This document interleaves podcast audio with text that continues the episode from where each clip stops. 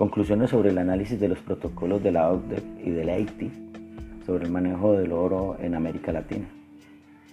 Debido a la problemática existente con la minería ilegal e informal, se han desarrollado una gran cantidad de programas de formalización, los cuales en verdad no han sido eficientes porque realmente no hay un conocimiento eh, de manera expresa de cómo es el proceder de los mineros.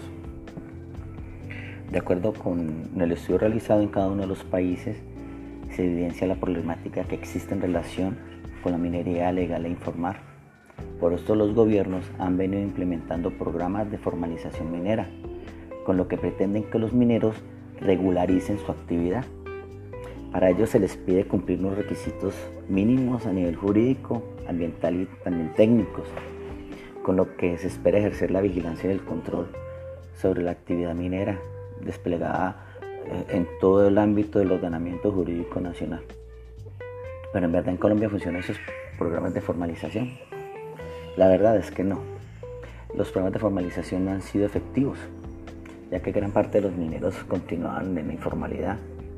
Una de las principales causas de esta situación es que se desconoce el modo de proceder de estas personas y además se les impone estándares de cumplimiento inalcanzables y que a la final vienen siendo poco rentables para los mineros que requieren formalizar su actividad.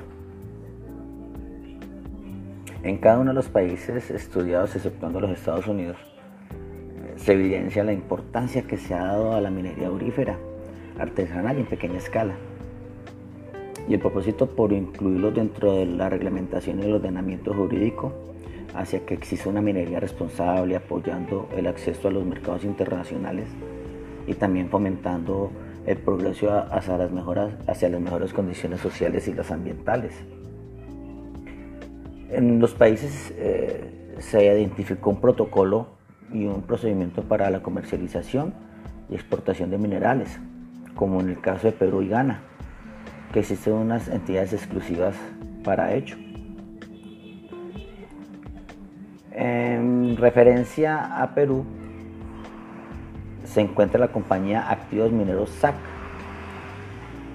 eh, con funciones especiales en cuanto a la comercialización de oro y promoción en la formalización. El Estado peruano compra parte del oro utilizando esta compañía como intermediaria.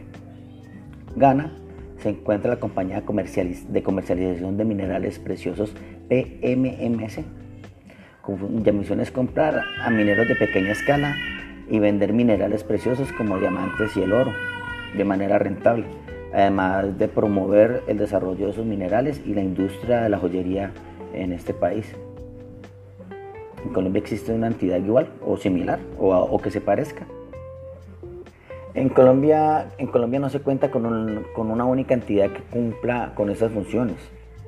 El mecanismo de control que realiza la Agencia Nacional Minera con el propósito de administrar de forma integral los recursos minerales del Estado se queda corta a la hora de hacer un seguimiento a la trazabilidad del oro dado que no existe una indagación real sobre la procedencia del mineral. La Agencia Nacional de Minería tiene como objetivo principal la administración integral de los recursos minerales eh, de propiedad del Estado.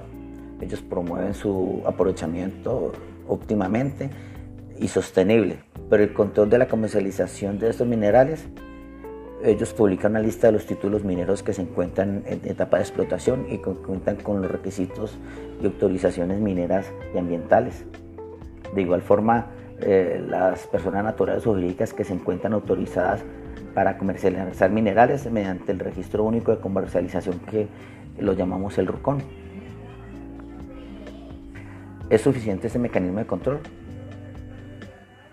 En verdad este mecanismo se queda corto a la hora de hacer seguimientos a la trazabilidad del oro, dado que no existe una indagación real sobre la procedencia del mineral y fácilmente se justifica su extracción sobre títulos mineros que no llevan a, cabo dicha explotación, eh, calculando los límites de producción, pero para no incurrir un error que den cuenta de la inconsistencia en la explotación, que eso es muy normal en, este, estos tipos de títulos.